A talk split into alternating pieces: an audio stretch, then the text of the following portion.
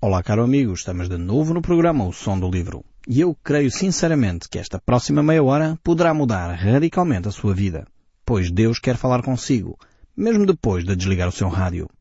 Eu sou Paulo Chaveiro e nós hoje estamos de volta a este livro tremendo que é a primeira epístola de João.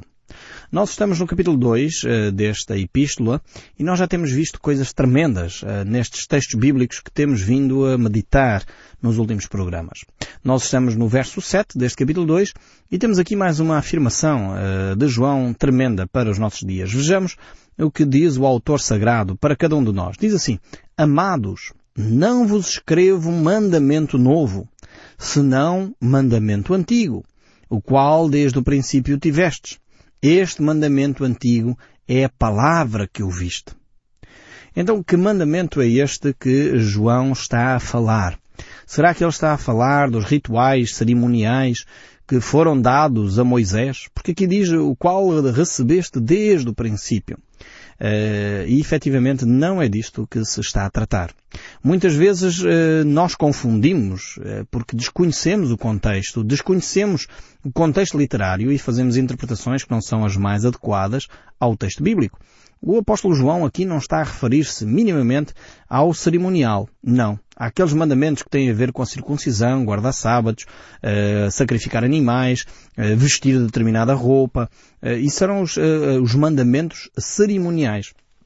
Eu não sei se o caro amigo sabia, mas o Velho Testamento tem cerca de 400 mandamentos, mais de 400 mandamentos que são deixados para os sacerdotes e o povo poderem viver.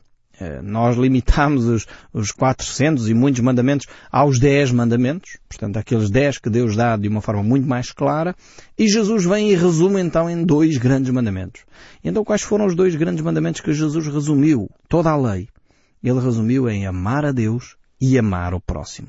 E é este mandamento aqui uh, que João, ou estes mandamentos aqui, que João se refere. É o amor fraternal, o amor que foi dado também, quer no Antigo Testamento, esta referência uh, ao amor ao próximo não começa com Jesus, nem começa com os apóstolos. Deus já havia revelado isso lá no livro de Deuteronômio. Era importantíssimo amar o próximo, amar a Deus e amar o próximo. E de alguma forma é viver uh, esta, esta verdade bíblica uh, que passa então a ser a manifestação desse amor. Então, eh, ele diz aqui então, todavia vos escrevo um novo mandamento. Aquilo que é verdade nele e em vós, porque as trevas se vão dissipando e a verdadeira luz já brilha. Então, porque é que ele se refere aqui a um novo mandamento? Aquele que de alguma forma uh, são gerados pelo Espírito Santo de Deus. Porquê é que ele fala desta ideia de novo mandamento? Porque este mandamento realmente foi dado uh, antes da cruz, por um lado, foi dado em Jesus Cristo uh, e foi dado e outorgado, confirmado uh, pelo Espírito Santo. Então, os crentes precisam fazer a vontade de Deus e a vontade de Deus é que nos amemos uns aos outros. E qual é então o padrão que Jesus Cristo levanta aqui? O padrão que é novo neste mandamento é que Jesus Cristo nos diz que nós devemos amar até os nossos próprios inimigos. Este é o grande valor, é a mais-valia que Cristo traz, porque de facto o mandamento amarmos-nos uns aos outros já provém do Velho Testamento. O, o sentido mais profundo é que temos que ir mais além. Não é só amar aqueles que nos amam, porque Jesus diz exatamente isso. É amar aquele que nos ama até aquele que não tem Deus o faz. Quer dizer, a pessoa amar as pessoas que são próximas, que são amigas, é, é relativamente fácil. A grande dificuldade é conseguir amar os inimigos. E por isso mesmo é um novo mandamento. Um mandamento no sentido de ir mais além. E não ficarmos só por aquilo que nós somos capazes de fazer. E é por isso mesmo que precisamos da ação de Deus em nós, da ação do Espírito Santo em nós. Quando nós temos essa ação em nós, nós podemos chegar a este ponto. Quando não temos Deus em nós, dificilmente nós alcançaremos essa possibilidade de amar os nossos inimigos.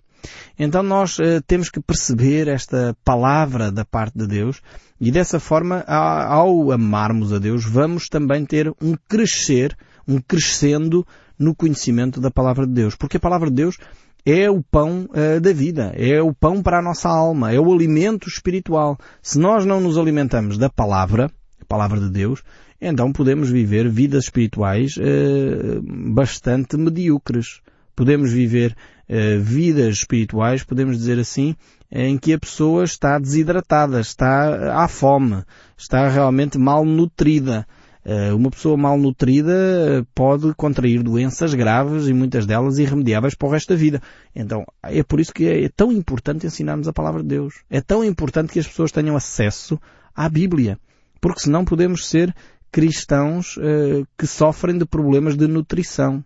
Cristãos mal alimentados. E cristãos mal alimentados podem desenvolver doenças espirituais, claro, estou a falar, que são marcas para o resto da vida. Não sei se se você está consciente disso, aquelas crianças que às vezes nos chocam, e é horrível pensar nisto só, eh, que são crianças que sofrem problemas de nutrição, muitas dessas crianças, eh, mesmo depois de serem alimentadas e passarem a ter uma vida mais saudável, elas mantêm sequelas para o resto da sua vida, por causa daquele período que viveram de má nutrição.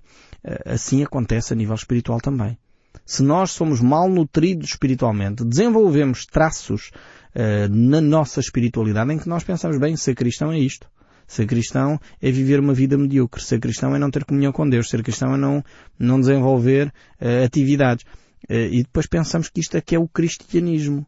E depois, quando começamos a ser nutridos espiritualmente de uma forma mais saudável, alguns de nós já vão ter dificuldade depois de realmente ter vidas saudáveis, porque aquelas marcas acompanham-nos. É por isso que é tão importante as pessoas que tomam uma primeira decisão para Cristo serem logo muito bem alimentadas espiritualmente. E muito bem alimentados espiritualmente é, é dar-lhes conhecimento com prática, dar-lhes conhecimento e oportunidade de praticar, dar-lhes conhecimento e oportunidade de praticar. Porque essa ideia de um crente que vai à, à igreja, uh, alimenta-se espiritualmente, ouve o programa ao som do livro, lê a Bíblia em casa, uh, se calhar faz uma escola bíblica ou um seminário qualquer e depois não pratica nada, torna-se um obeso espiritual. E o que é que acontece? Sabe muita teoria, sabe o que é que deveria ser feito, mas depois, como não faz, critica.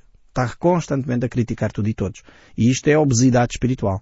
Então, se você sofre deste síndrome uh, de obesidade espiritual, que é constantemente criticar aqueles que estão a fazer alguma coisa de bem, uh, começa a repensar você mesmo a sua caminhada cristã. Se calhar é melhor deixar uh, de lado tanto o alimento espiritual e começar a praticar aquilo que já sabe.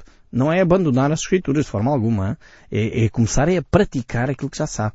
O que é que é o grande desafio para as pessoas que sofrem de obesidade? É, é começar a fazer exercício físico.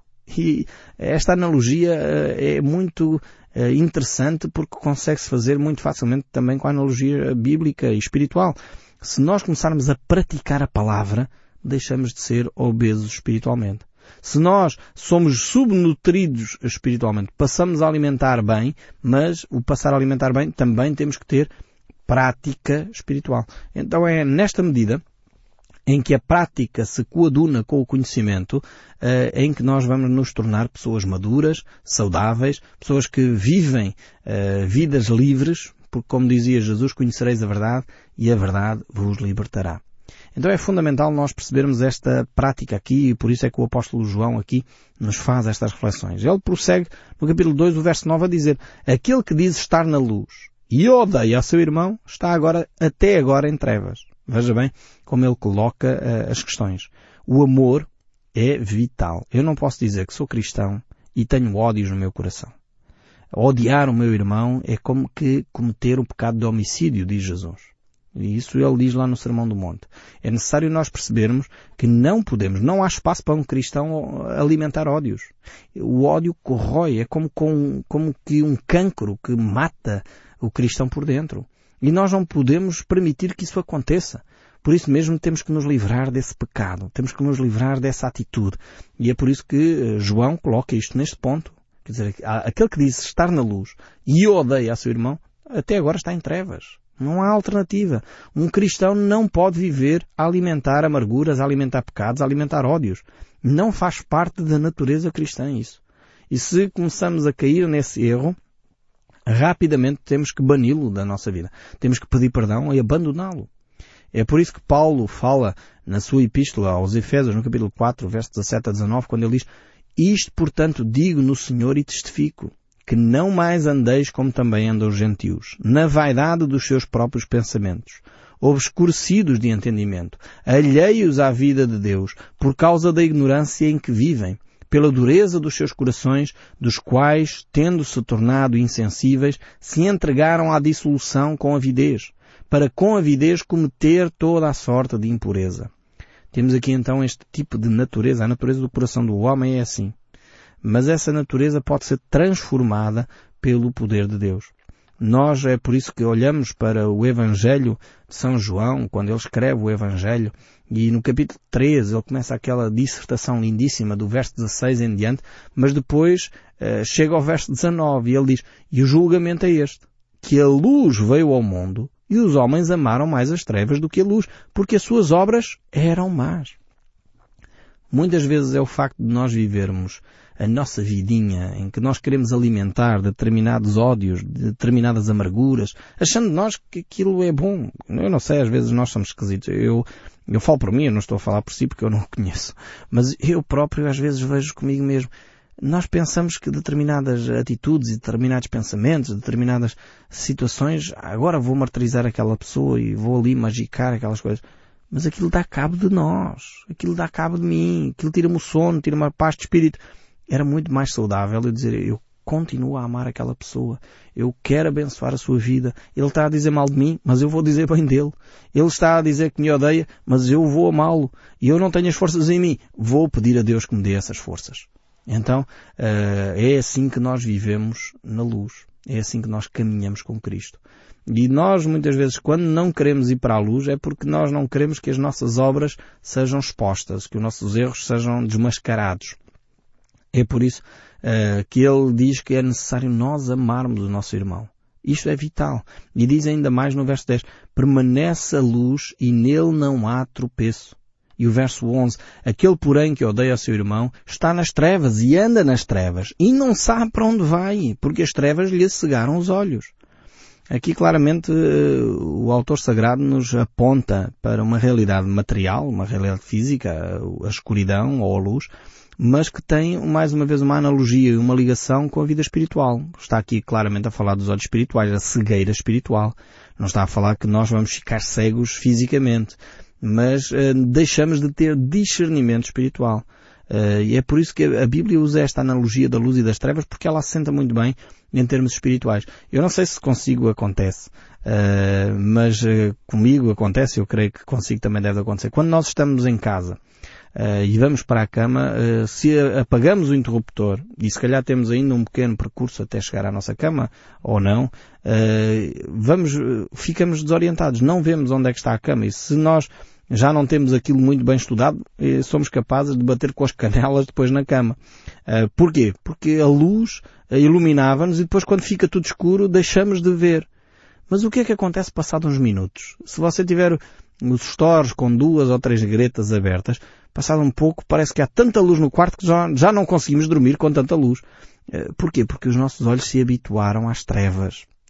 E esta analogia pode ser muito bem transportada para a vida espiritual. Ou seja, quando nós andamos com Cristo, estamos na luz, quando, uh, digamos, pecamos, quando se apaga a luz, nós sentimos-nos perdidos, sentimos que já não sabemos qual é o caminho, não estamos habituados àquilo. Ou voltamos para a luz, ou voltamos para Cristo, ou voltamos a acender a luz, ou então se nós continuamos neste ambiente de trevas, passado um pouco, aquilo que era trevas já parece luz.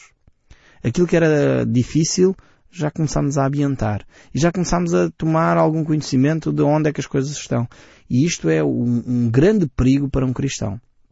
Quando um cristão está a viver em pecado e se mantém nesse ambiente, passado um algum tempo, a sua consciência começa a ficar cauterizada e ele já não começa a perceber que está em trevas, já não há escândalo nenhum, já não é problema, e já começa a justificar, não, mas até, até é confortável, mas qual é o problema de um cristão fazer isto ou aquilo e aquilo outro? E começamos a justificar as nossas, as nossas trevas. É por isso que Jesus faz aquela declaração bombástica quando ele diz, eu sou a luz do mundo, e aquele que me segue não andará em trevas, mas terá a luz da vida. Ou seja, este é o nosso Senhor Jesus Cristo. Quem confia em Jesus realmente vive na luz, não pactua com as trevas. E estas trevas são trevas que cegam os olhos espirituais. É, é, de facto um bom critério para nós como cristãos eh, percebermos a nossa intimidade com Deus e a forma como nós amamos os nossos irmãos. E isso tem a ver com o nosso caminhar ou não na luz. É na forma como nos relacionamos com os outros que nós percebemos a nossa caminhada espiritual. Eu conheço algumas pessoas que têm dificuldade nestas áreas, uns mais do que outros, e, noto que quando as pessoas começam a, a, deixar de ter comunhão com Deus, e às vezes são variadíssimas as razões. Às vezes não é, eh, a falta de comunhão com Deus não é necessariamente logo porque a pessoa pecou, mas começou por uma coisa simples. Começou por eh, entupir a vida com muita coisa. Deixou de ter tempo para ler a Bíblia. Deixou de ter tempo para orar. Deixou de ter tempo para estar em comunhão com os irmãos. Então, porque começou a trabalhar mais e precisa ganhar mais dinheiro e, às vezes são coisas legítimas, ou porque está a tirar um curso e está ali envolvido na, na faculdade ou no curso, a tirar o curso, eh, ou surgir uma situação extraordinária na família e ele tem que dar atenção, mas negligenciou a comunhão com Deus. E o que é que vai acontecer? A pessoa começa a ficar cada vez mais irritada, com menos paciência. E de repente começa a discutir com as pessoas mais próximas. Às vezes começa logo em casa. E depois começa a discutir com, com as pessoas que são família espiritual dela. E chega ao ponto de às vezes depois quebra os laços. E tudo começou com uma coisa legítima. E tudo começou com falta de tempo para ler a Bíblia e orar. Perdeu comunhão com a luz, começou a afastar-se da comunhão com os irmãos. Aquele que está na luz e odeia a seu irmão até agora está em trevas. Então, o meu barómetro, o, o meu termómetro para medir a minha comunhão com Deus, para medir a intimidade que eu tenho com Deus, é os meus relacionamentos sociais. Isto é o que o apóstolo João está aqui a dizer com todas as letras. Porque se eu tenho ódios, se eu alimento rancores contra alguém, eu até agora estou em trevas. Não percebi ainda o que é a relação com Deus. A minha relação vertical, a minha relação uh, de mim para com Deus, tem que se manifestar na minha relação horizontal. Tem que eu ter uh, relacionamentos saudáveis à minha volta. E eu, às vezes, identifico pessoas assim, começam a ficar cada vez mais irritadiças, começam a, a, a ter palavras duras para os irmãos, e é, é sintoma de que a pessoa começou a deixar de ter comunhão com Deus. Porque à medida que temos comunhão com Deus, o amor de Deus transborda em nós e a pessoa pode se tornar mais afável, mais tranquila, palavras mais amigas, porque tem intimidade com Deus. Eu vejo isso uh, até em mim. O stress, a gente chama-lhe stress, a gente chama-lhe uh, falta de descanso, não sei se você consigo acontece. Quando nós deixamos de, de cumprir uh, a palavra de Deus, quando nós deixamos de ter descanso no nosso corpo, quando nós deixamos de ter uma vida equilibrada, quando deixamos de lançar sobre Deus as nossas ansiedades, começamos a ficar cada vez mais irritadiços, cada vez menos uh, pacientes e começamos a descarregar isso nas pessoas que são próximas. Temos que ter muita atenção. Vê agora como é que a vida espiritual está interligada com a comunidade. Por isso é que não podemos dizer, ah, eu tenho a minha relação com Deus, mas eu não tenho comunhão nenhuma com a igreja nenhuma. Não pode ser. Um cristão, verdadeiro cristão, estou a falar destes, claro, um verdadeiro cristão que tem comunhão com Deus obrigatoriamente tem que ter comunhão com irmãos. Agora, convém procurar uma comunidade onde a palavra de Deus é ensinada como deve ser. Não é só juntar assim com um grupo de pessoas e já está, não é? Uh, várias pessoas nos escrevem a perguntar, mas Paulo, qual é a verdadeira igreja? E vocês sabem perfeitamente que eu não falo uh, da minha igreja, daquela igreja, daquela outra igreja. Não é importante os rótulos. O importante é se a igreja está a ensinar a palavra de Deus. Eu conheço muito boas igrejas com rótulos Há algumas uh, delas que não são nada, enfim, a gente diria, não são nada recomendáveis, mas são igrejas fantásticas. Porque ali é ensinada a Bíblia. Há outras que têm rótulos históricos, mas a gente vai lá dentro e aquilo é oco e vazio. Essas cerimónias e não acontece nada espiritualmente. E há outras que têm rótulos antigos, mas são cheios de vida. Porquê? Porque as pessoas entendem a palavra de Deus e vivem.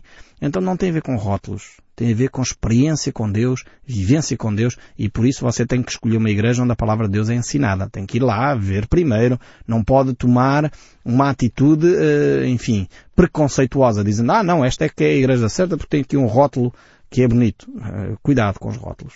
Uh, tenhamos o cuidado de ir lá verificar uh, se estão a ensinar a Bíblia e se estão a ensinar a Bíblia, então é uma igreja boa, de certeza. Uh, então temos que viver esta relação com Deus e, como consequência disso, ter uma relação com os, com os nossos irmãos. Depois, João continua no verso 12 a dizer, Filhinhos, eu vos escrevo porque os vossos pecados são perdoados por causa do seu nome. É curioso João começa aqui por tratar os cristãos por filhinhos. Aqui ele refere-se aos cristãos novos, àqueles que nasceram de novo, há pouco tempo. Ele está a tratá-los como bebés na fé. Portanto, porque tem que ter um tratamento diferente. E aqui o ênfase é, em primeiro lugar, eles terem consciência. Uma pessoa que nasce novo tem que ter consciência que os seus pecados foram perdoados. Não deve viver constantemente angustiado, uh, com sentimentos de culpa, culpa falsa ou verdadeira, enfim, uh, mas não tem que viver angustiado com isso, porque os seus pecados efetivamente foram perdoados. É o que João diz aqui. Filhinhos, eu vos escrevo com um objetivo só. É para que vocês saibam, para que saibam que os vossos pecados uh, foram perdoados. E foram perdoados porquê? Diz aqui o texto bíblico, verso 12, por causa do seu nome. E nome de quem? De Jesus. Estamos a falar do nome de Jesus. Por causa do seu nome. Temos que ver como é que este texto está ligado com o contexto. E o contexto é a pessoa de Jesus Cristo. Então, o apóstolo João não diz que os nossos pecados foram perdoados, com todo o respeito, pela Virgem Maria. Não diz isto. Em lado nenhum nas Escrituras diz isto. Não se pode colocar o nome de Virgem Maria como corredentora com Cristo. Isto é, é, é, é realmente deturpar todas as Escrituras. Olhar para o texto bíblico é ver que só Cristo e através de Cristo nós podemos ter realmente os nossos pecados perdoados. Não foi nem São João, nem Santo António, nem São Pedro, nem Santo Estevão, coloque o nome que quiser, não foi nenhum dessas personagens cristãs, homens e mulheres, eh, verdadeiramente cristãos, viveram um cristianismo de facto intenso, amaram a Deus de todo o coração, mas não foram estes homens nem estas mulheres que morreram por si. Foi Jesus Cristo. E isto qualquer cristão aceita isto. Seja de que confissão religiosa for. Porque realmente se nós dizemos que somos cristãos, temos que nos entender com Cristo. E é por causa do nome de Cristo que nós devemos efetivamente uh, viver e perceber que os nossos pecados foram perdoados. Não é um fundador de uma igreja qualquer que vai dizer que este fulano ou aquele fulano esta personagem ou aquela personagem, este senhor ou aquela senhora, uh, são as pessoas pelos quais nós vamos ter os, os pecados perdoados. Não é a pessoa de Jesus Cristo. Eu espero que isto fique claro. Depois João vai falar aos pais. Pais, eu vos escrevo, porque conheceis aquele que existe desde o princípio. E depois diz, jovens, eu vos escrevo, porque tendes vencido o maligno. Primeiro temos aqui esta referência àqueles que são mais velhos espiritualmente, e depois àqueles que estão na força da juventude espiritual também. Tudo aqui pode ser feita a analogia uh, física, Portanto, quer filhos uh, de pais existentes, materiais, quer jovens realmente, ou pais e adultos uh, realmente, mas também a nível espiritual. E estes são aqueles que vivem, de facto, a sua vida cristã com toda a propriedade e são a estabilidade para os outros. Filhinhos, eu vos escrevo porque conheceis o Pai. Pais, eu vos escrevo porque conheceis aquele que existe desde o princípio. Jovens, eu vos escrevo porque sois fortes e a palavra de Deus está em vós permanece em vós e tendes vencido o maligno. Grandes promessas são estas que Deus nos dá e eu espero sinceramente que o som deste livro continue a falar consigo, mesmo depois de desligar o seu rádio. Que Deus o abençoe ricamente e até ao próximo programa.